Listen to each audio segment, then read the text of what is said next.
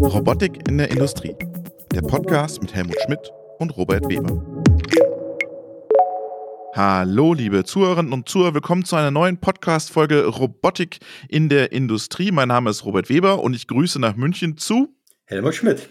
Hallo Helmut, grüß dich. Wir haben heute eine spannende Folge. Wir sprechen heute über mobile Robotik im Hauptteil. Doch bevor wir den Hauptteil starten, wissen alle, es gibt einen kurzen aktuellen Teil. Wir haben nämlich nicht gar nicht so viel mitgebracht. Äh, willst du anfangen, Helmut? Genau, vorneweg. Einen kurzen Ausblick äh, Richtung äh, 14. Juni. Das heißt, der Deutsche Robotikverband äh, veranstaltet am 14. Juni seinen zweiten sogenannten Kaminabend. Das ist ein offener Abend, wo alle Robotic Enthusiast herzlich eingeladen sind, Mitglieder, Nichtmitglieder, um an der spannenden Reise des Verbandes teilzunehmen. Einfach mal reinhören, was es an Neuigkeiten gibt. Es werden Business Cases vorgestellt, freie Redner und ich freue mich auf jeden Fall. 14. Juni, Montag, äh, später Nachmittag. Sehr schön. Ich pack's dann auch in die Shownotes rein, den Link, beziehungsweise wer sich anmelden will, kann dir auch einfach eine E-Mail schreiben, Helmut. Absolut. Helmut at roboticpodcast.de. Ähm, lohnt sich auf jeden Fall. Erste Veranstaltung war schon gut. Ich bin gespannt, was ihr dieses Mal äh, für eine Wundertüte der Robotik wieder auspackt. Ein äh, Referenten, den ihr auf jeden Fall mal einladen müsst, ist der Rich Walk von Shadow Robot. Du hast es auch gesehen bei LinkedIn, ja, oder? Was die ist da machen. Sehr, ist eine sehr coole Geschichte und wir haben auch schon einmal angesprochen, Gestensteuerungen. Wird sehr interessant werden. Ja, ähm, ich habe den Rich versucht zu erreichen und ihm immer geschrieben. Und äh, jetzt hat er sich gestern zurückgemeldet und hat geschrieben, ja, er ist bereit, auch im Podcast was dazu zu erzählen. Ich pack das Video von, von Shadow Robot auch nochmal in die Shownotes von diesem Podcast mit rein. Sollte sich jeder anschauen, weil ähm, das ist schon faszinierend. Vielleicht für die, die Zuhörer, die haben zwei UR-Roboter genommen, haben im Prinzip dort Robotikhände draufgesetzt und eine Frau steht hinter diesen UR-Robotern und äh, bewegt ihre Hände und damit bewegt sie dann im Prinzip auch auch die Hände äh, an den UR-Cobots dann da dran. Und mich erinnert das an die Festo-Lösung. Du hattest ja, ich weiß nicht, ob du dich erinnern kannst, auf der Hannover Messe hatte Festo mal so eine Hand und da haben die so einen Rubikwürfel da immer in dieser Hand gedreht. Und das machen die von äh, Shadow Robot auch und die sehen sich auch als Lieferant für AI-Hardware, um im Prinzip zu trainieren. Also dieses Reinforcement Learning, dass man im Prinzip nur dem Roboter vorgibt, löse den Rubikwürfel oder drehe den Würfel von der gelben Seite auf die rote Seite und er muss im Prinzip selber den Weg dahin finden, um so Algorithmen auch zu trainieren und zu entwickeln. Hm, da sehen sie sich auch und äh, OpenAI nutzt diesen Shadow Robot, äh, Google ist da ganz aktiv wohl dabei. Also das wird eine spannende Folge, Helmut, da äh, können wir uns schon mal drauf freuen. Nee, nee, bin ich, bin ich, bin ich sehr gespannt. Äh, greift ja ein bisschen auf das Thema, was wir beim letzten Mal, wo geht die Steuerung und Kontrolle hin?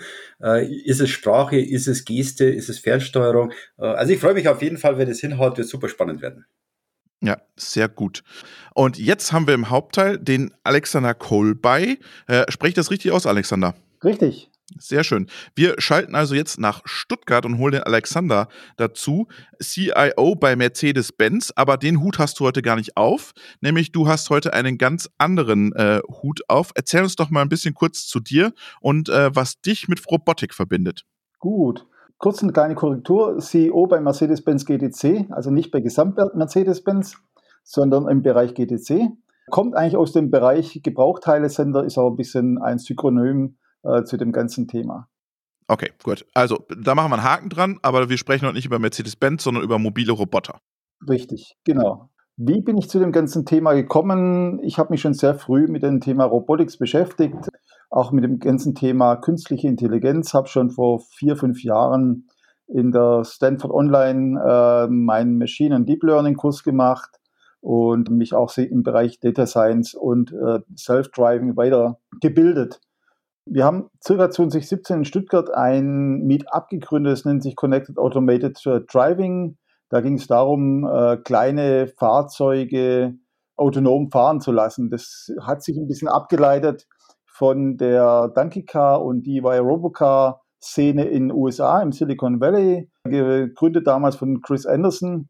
Ähm, und wir haben das Ganze auch so ein bisschen nach Stuttgart geholt. Es ging uns eigentlich darum, auch in einer weiteren, in größeren Community das ganze Thema elektrisches und autonomes Fahren näher zu bringen und auch sich mal daran Spaß zu haben, sich selber solche Fahrzeuge zu bauen. Und im Zuge dessen bin ich irgendwann mal zu dem Punkt gekommen, dass ich gesagt habe, okay, kleine Fahrzeuge ganz normal, also mit der Kamera gesteuert äh, fahren, das ist ein bisschen wenig.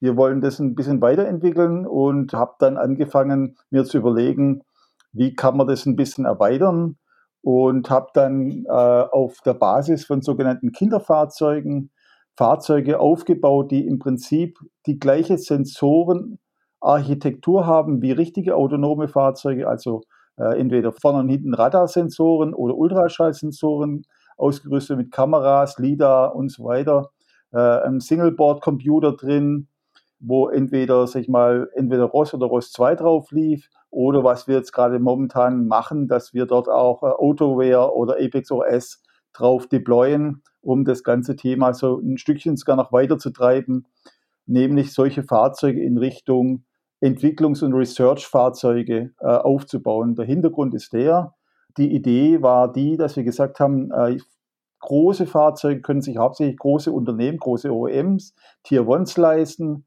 aber wenn es in den universitären Bereich oder auch in kleinere Unternehmen geht, sagen wir, sind die Kosten extrem hoch, sich mit großen Fahrzeugen zu beschäftigen oder zumindest in größerer Anzahl mit großen Fahrzeugen zu beschäftigen.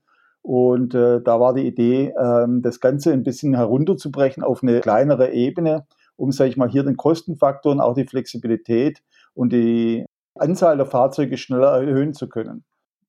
Das heißt, du hast im Prinzip äh, diese, diese Tretautos genommen, die ich bei, bei Mercedes oder BMW, bei VW im Autohaus sehe, wo meine, das auch noch als äh, an meine Kinder verkauft werden soll. Und die hast du jetzt ausgerüstet als autonome Tretfahrzeuge. Also wir haben sie nicht als Tretfahrzeuge, wir haben schon richtige elektrisch betriebene Fahrzeuge, also nicht mit Tretantrieb, ähm, sondern schon richtig mit elektrischem Motor. Ja.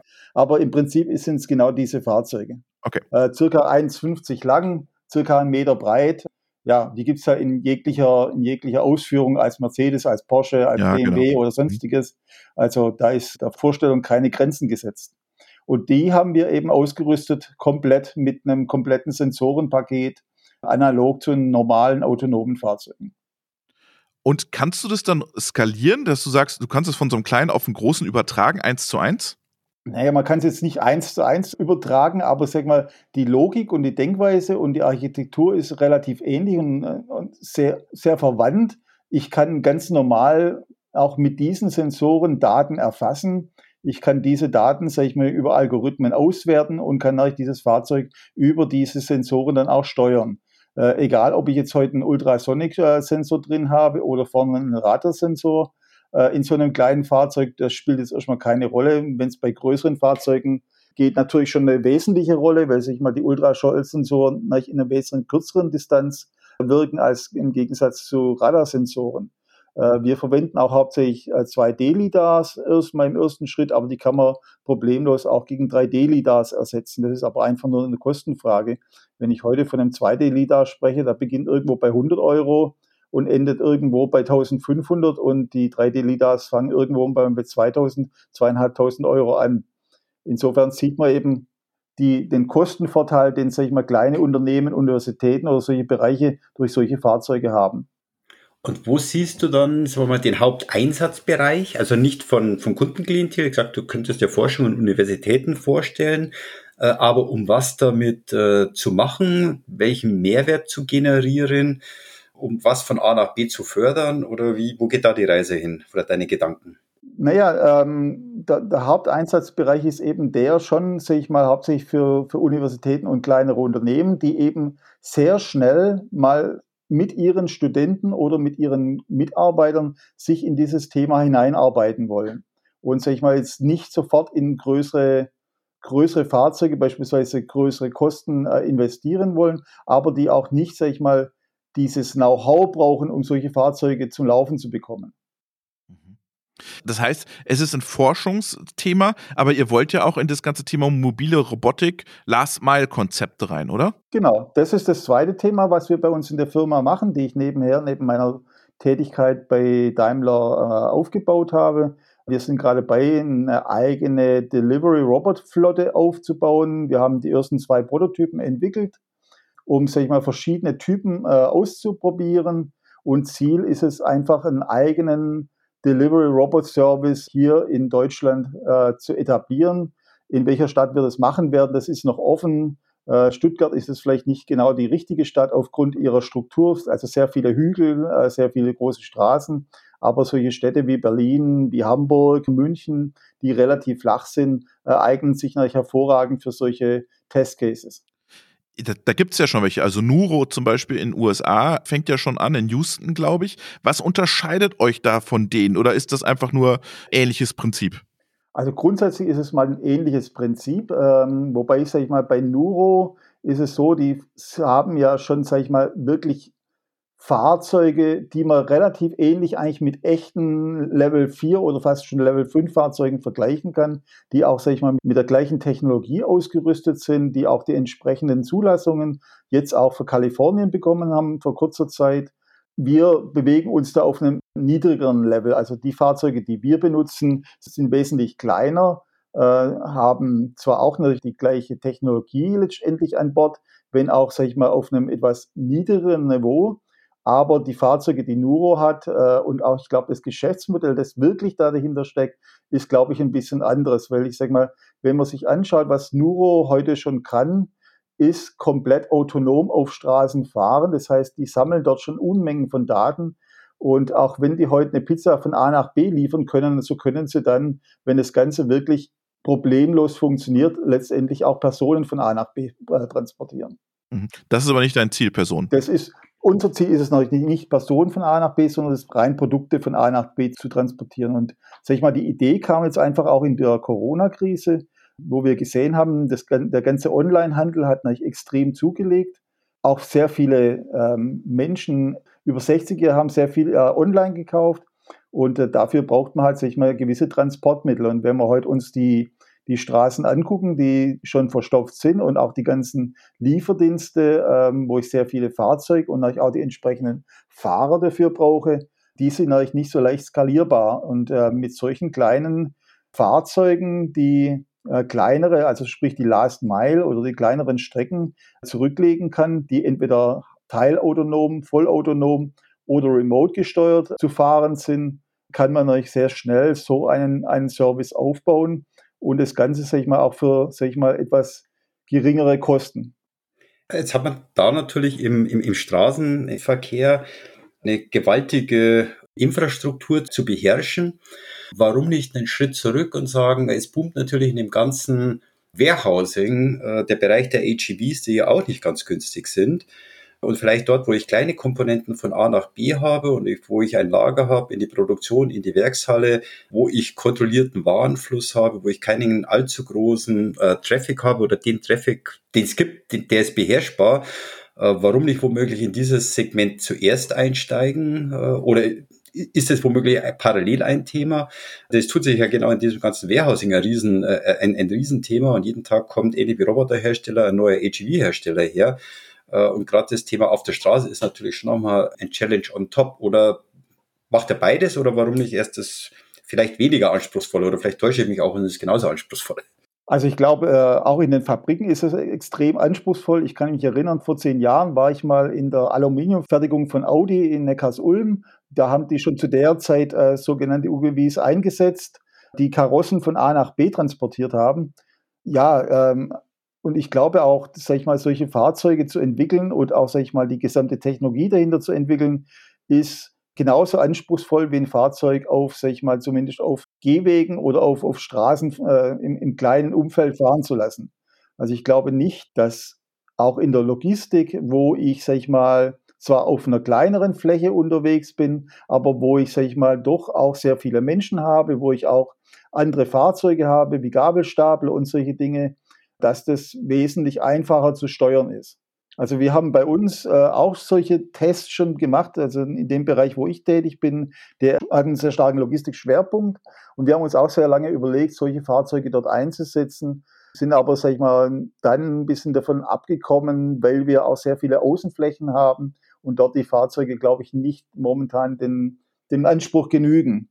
Im Innenraum ist es sicherlich eine gute Lösung und vor allem in Fertigungsbereichen aber da glaube ich auch schon, dass es sehr, sehr viele Anbieter gibt. Wenn man auf die Logimat in Stuttgart ging, schon vor vielen Jahren, hat man schon sehr viele Anbieter aus dem asiatischen Raum schwerpunktmäßig gesehen oder aus Amerika, die dort, sage ich mal, sehr gute Lösungen angeboten haben.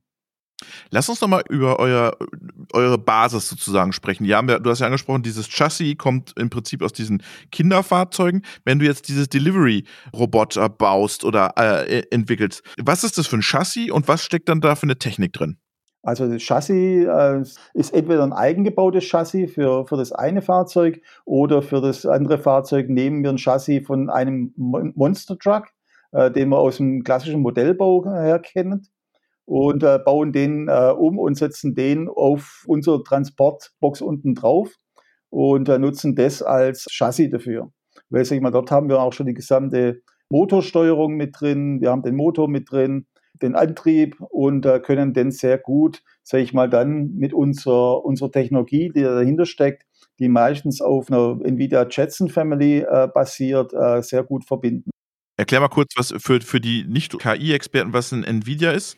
NVIDIA ist, ein, ist, eigentlich eine Firma, die schwerpunktmäßig aus dem, aus dem Gaming-Bereich ursprünglich mal kommt, äh, die Grafikkarten hergestellt hat für PCs, die sich aber, sage ich mal, jetzt in den Bereich A, autonomes Fahren entwickelt haben, äh, die auch, sage ich mal, eine starke Kooperation momentan mit Daimler haben in dem Bereich. Und äh, auf der anderen Seite aber auch kleine Platinencomputer auf ARM-Technologie entwickelt haben, äh, ausgerüstet mit GPU, also Graphic äh, Processor Units, die ähm, gerade solche Rechenprozeduren optimal unterstützen können. Okay, so, die ist jetzt da drauf, das ist euer äh, Herz, aber ihr müsst ja auch eine Software drauf haben. Habt ihr ein Flottensystem oder wie steuert ihr das Ganze denn? Da sind wir gerade noch am entwickeln, also wir haben noch kein eigenes Flottensystem. Das Framework, was auf den Computern läuft, ist ROS. Mhm. Warum habt ihr euch für ROS entschieden? Es ist ein, ein offenes, ein Open Source Tool, mit dem man sehr viele verschiedene Pakete nutzen kann, wo es auch schon sehr viele Pakete gibt, die uns dort behilflich sind und wo man auch sehr gut drauf entwickeln kann.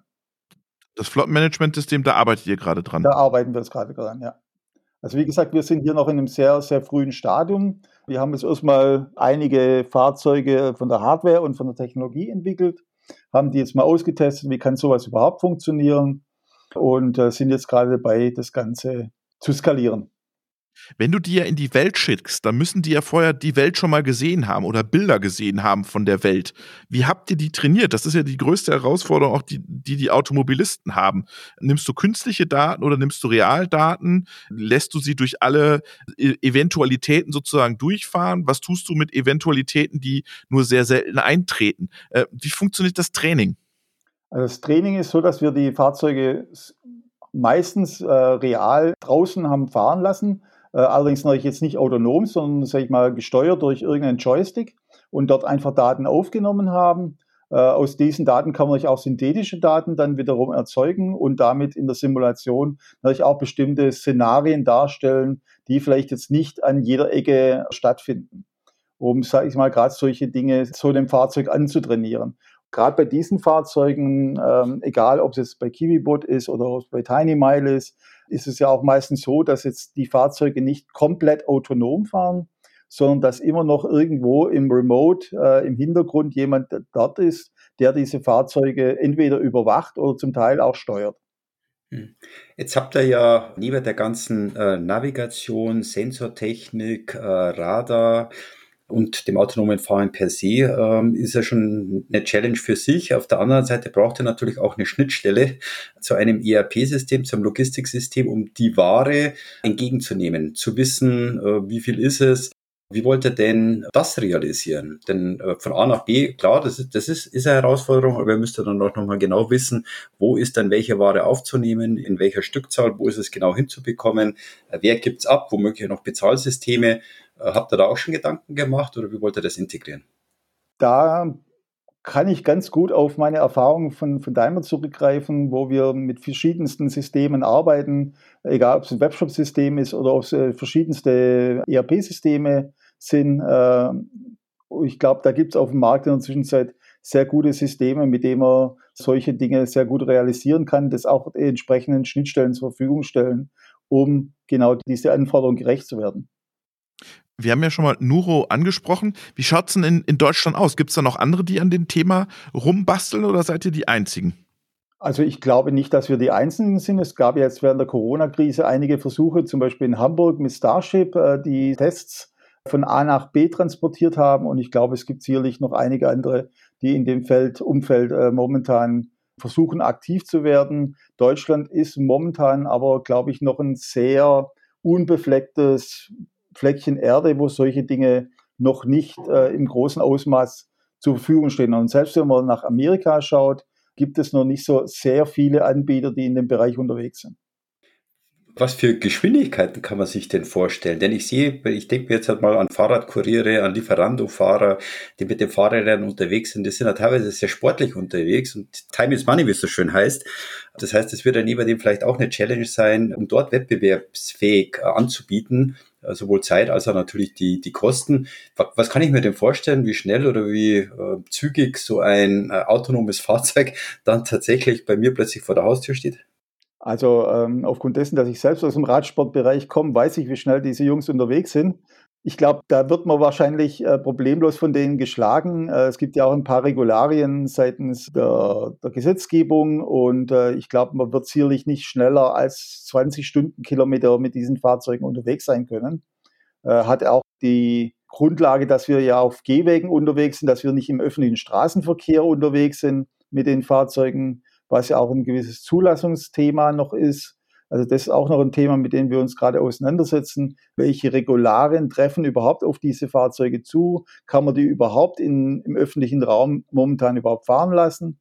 Da gab es ja auch einige Gesetzesentscheidungen. Ja, letzte Woche galt. Genau. Ja. Ja. Äh, zum Thema autonomen Fahren, ähm, dass Level 4, sag ich mal, in Deutschland unter gewissen Bedingungen jetzt zugelassen ist. Inwieweit es auf solche Fahrzeuge zutrifft, da sind wir jetzt gerade am Prüfen. Äh, aber wie gesagt, gegen einen Fahrradkurier wird man von der Geschwindigkeit keine Chance haben. Wo siehst du dann den Mehrwert, wenn du sagst, gegen den Fahrradkurier treten wir nicht an? Naja, es gibt ja, sag ich mal, ähm, auch viele Gegenden, wo, sag ich mal, die großen Lieferanten, also die großen Lieferservices jetzt ihre Services nicht anbieten. Äh, ich wohne hier zum Beispiel in, am Rand von, von Stuttgart. Ich habe hier bei uns im Ort noch keinen Fahrradkurier gesehen, aber ich kenne sehr viele Händler hier am Ort, die durchaus solche Services durchaus in, in Anspruch nehmen würden. Wir haben natürlich auch eine immer mehr zunehmend ältere Bevölkerung, die vielleicht jetzt nicht unbedingt jeden Tag in den Laden gehen will und äh, sich da durchaus auch mal das eine oder andere dann nach Hause liefern lassen möchte. Was mich interessieren würde, wen willst du jetzt, also du suchst ja auch wahrscheinlich Investoren und Partner für dein ganzes Projekt. Genau. Wen willst du da haben? Willst du den Edeka haben, der sagt, okay, komm, wir probieren das? Oder sagst du, weil Edeka betreibt äh, die meisten Läger äh, gar nicht mehr selber, sondern lässt die bedienen durch Logistikdienstleister oder durch äh, Intralogistiker? Wer soll am Ende bei dir Partner sein? Also ich glaube, wir, wir werden einfach mal ganz klein beginnen, werden mit den ganz normalen Händlern, Pizzaservices, die es so in den Orten gibt, starten und äh, diese Dinge einfach austesten, also vor allem von diesen Dingen lernen. Das ist, glaube ich, das Allerwichtigste. Und damit auch sagen wir, unsere Fahrzeuge und unseren Lieferservice dann, sage ich mal, entsprechend verbessern. Aber nichtsdestotrotz sind sicherlich Unternehmen wie Rewe, wie Edeka in langer Perspektive sicherlich interessante Kunden für solche, für solche Dienste. Und jetzt musst du noch sagen, was kostet so? Und wenn du sagst Pizzaservice, kauft er sich dann äh, lieber ein Fiat 500 zum Ausfahren oder einen Roboter von euch? Was, was macht das preislich? Preislich ähm, ist es sicherlich äh, wesentlich interessanter, weil wenn ich selbst einen kleinen, kleinen Fiat kaufe, der irgendwo, sag ich mal, bei, bei 10.000, 15.000 Euro liegt, plus den Fahrer finanzieren muss und bei uns er halt, sag ich mal, pro Pizza einen bestimmten Anteil äh, obendrauf noch bezahlt, dann äh, liegt er damit, sag ich mal, wesentlich günstiger. Vor allem, er hat keine Fixkosten, sondern zahlt immer nur dann, wenn wirklich was geliefert wird. Jetzt kommt mir noch etwas. Ähm, klar, jetzt, reden wir gleich über Lieferservice. Wir haben vorher über die Industrie gesprochen.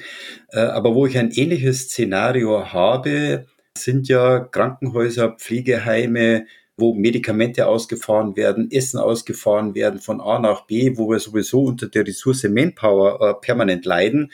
Ist das nicht womöglich auch ein interessanter Ansatzpunkt? Okay, äh, meine Kräfte kümmern sich um den Menschen und das Essen, ob es jetzt eine Pizza ist oder eben dann im Krankenhaus oder meine Medikamente, lasse ich über diese einfache Art und Weise transportieren? Helmut, du wirst lachen, genau über das haben wir auch schon nachgedacht. Und wir haben ja ein Team in, in Indien und dieses Team ist jetzt auch äh, in den letzten Jahren, hat nebenher auch noch sich sehr stark um so Community-Dienste gekümmert und war jetzt auch sehr stark im Bereich Corona-Hilfsdiensten unterwegs. Die betreiben sogar einen eigenen Krankenwagenservice in der Zwischenzeit in Bangalore.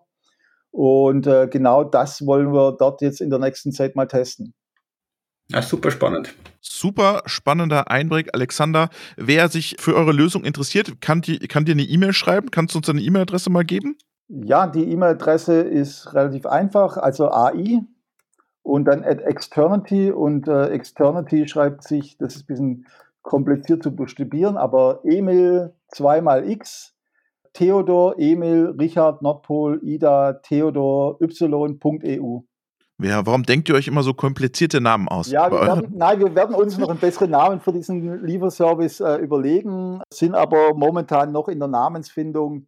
Äh, einer war zum Beispiel Delivery Me, da müssen wir aber noch prüfen, ob da vielleicht da irgendeiner noch, sag ich mal, einen gewissen Anspruch drauf haben wird und sagt, das wäre vielleicht mit seinem Namen vergleichbar.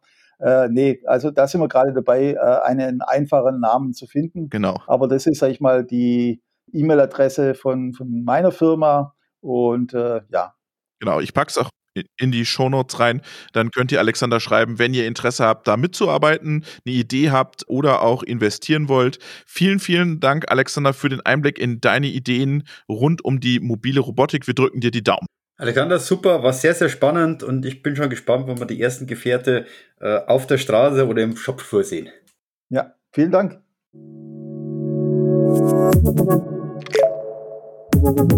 Thank you.